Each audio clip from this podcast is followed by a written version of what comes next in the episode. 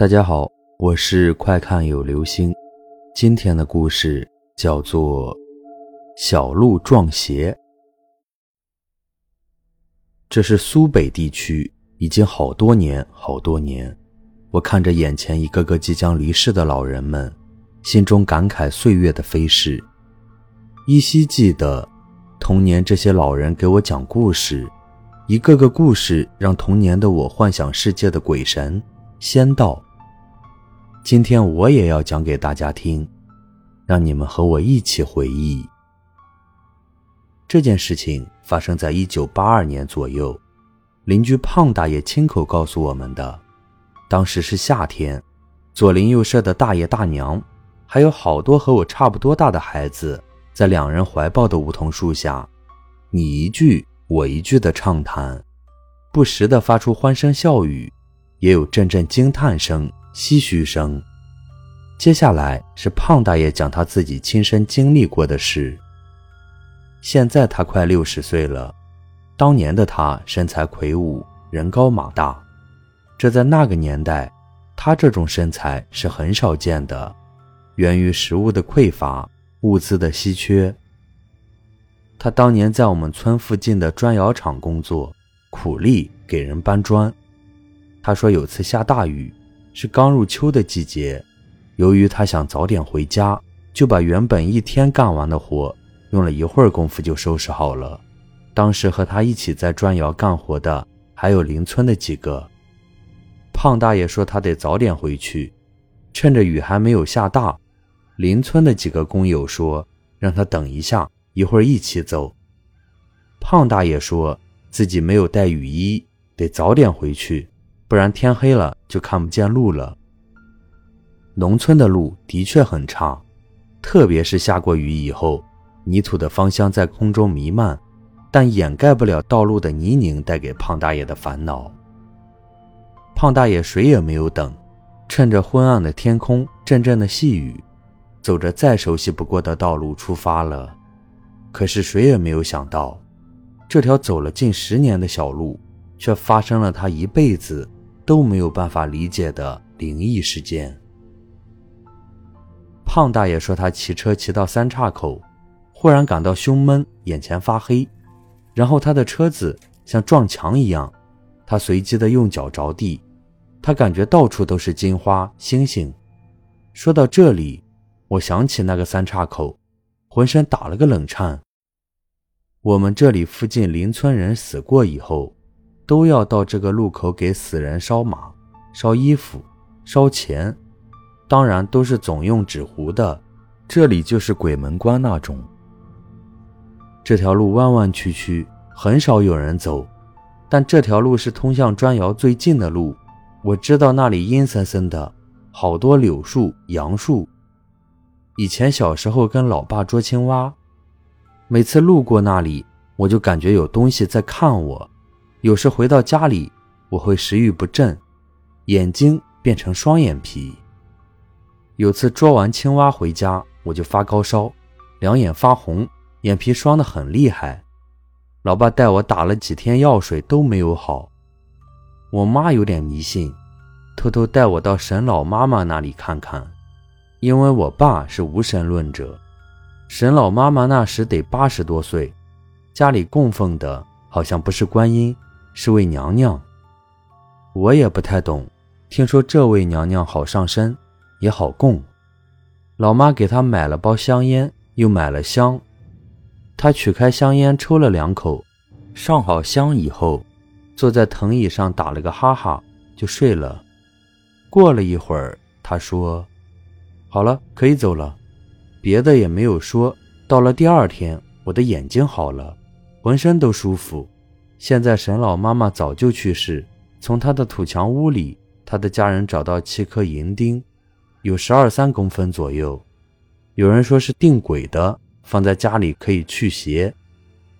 言归正传，话说当年胖大爷说完以后，面色沉重，又不想说了。我们起哄让他继续说，他说很晚了，就起身回家了。还剩下我们这帮小孩子，还有几位长辈们。当时农村连电视都非常少，大家聚在外面玩耍，胖爷爷走后，几个大娘就说他当年可吓人了，要不是身后有他的工友发现他，估计他连命都没有了。事情是这样的，当年胖大爷推着车子就走，这时雨也下大了起来，他的工友看着天也暗了下来，而且雨看样子也要下大了，就在他走后没多久，也就起身跟在他后面走。这时雨果然下大了，路也很难走，他们两人也就从车子上下来，为了自己的安全，还是推着走吧。可是朦胧中，发现胖大爷还是骑在车上，而且很稳健，又很快。当时这两人还调侃胖大爷：“麻利，技术好。”不一会儿，胖大爷就消失在雨雾中。他俩人穿着雨衣，一前一后的推着车子前行。忽然，走在前边的人说：“胖子停下了，好像是车坏了。”因为车子是撑在路上的，而且胖子是蹲在车子旁边，那里离得还有百八十米的距离，看不太清楚。等他们靠近的时候，走在前面的那一位大叫一声：“哎，看胖子在干啥？乖乖嘞，这家伙咋的啦？”原来胖大爷是跪在车子旁，而且手里拿着砖头往自己头上拍呢，而且脸深深的埋在泥土里。那架势好像有人按住他的头一样，让他吃泥土。这正是吓坏了他的工友，他的工友立马跑到前面，准备扶他起来。奇怪的事情又发生了，两个人愣是没有把胖大爷抬起来。看着他满脸泥水，脖子憋得涨红，而且手里的板砖捏得很死，怎么要都要不动。其中一个人看出了门道。胖子是中邪了，手里拿的砖是死人用的。都说是给死人一砖一瓦，到地下不愁没有房子住。而且三岔口这里很邪乎，其中一人立马跑到一棵小点的柳树，折断了一根柳枝。那人急忙跑到胖大爷身边，大喝一声：“让开！”狠狠地在他背上抽了两下。胖大爷此时没有动静。两个工友把他拉起来，胖大爷两眼微闭，嘴唇发青，两个工友脸上露出惊恐的神色。雨水把他们身上打湿，胖子脸上更是泥血交集。其中一人见胖子还是两眼紧闭，就用大拇指按住胖子的人中。过一会儿，胖子醒来，看着自己躺在工友的怀里，还问自己这是怎么回事。两个工友看胖子不对劲儿，就把他扶了起来，说：“回到家再说。”三人急急忙忙地往家中赶，把胖子送到家门口，他们二人便离开了。胖子回到家中，一直都纳闷，自己脑袋开了花，而且身后有两道重重的伤痕。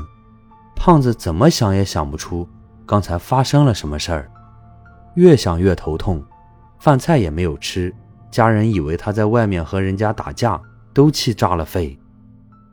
胖子昏昏睡睡的过了一晚，第二天他骑着车子又去砖窑厂上班。他还是走着这条小路，因为这里的确离砖窑很近，而且胖子显然不记得昨天发生了什么。来到砖窑厂，两个工友把事情的来龙去脉给他一五一十的说了。就起身干活去了。胖子坐在板凳上愣了半天没有起来。事后，胖子去找沈老妈妈看看。沈老妈妈说，他撞见脏东西了，而且这个脏东西跟了胖子很久，所以那天对胖子不利，是因为那天下雨，天地属阴，而且脏东西是附在那块红砖上，被胖子撞了上去，所以怒了。胖子听后。再也不去砖窑厂上班了，跟着同村里的人去了工地干活。现在二十多年过去了，他从来没有走过那条小路。好了，这就是今天的故事：小鹿撞鞋。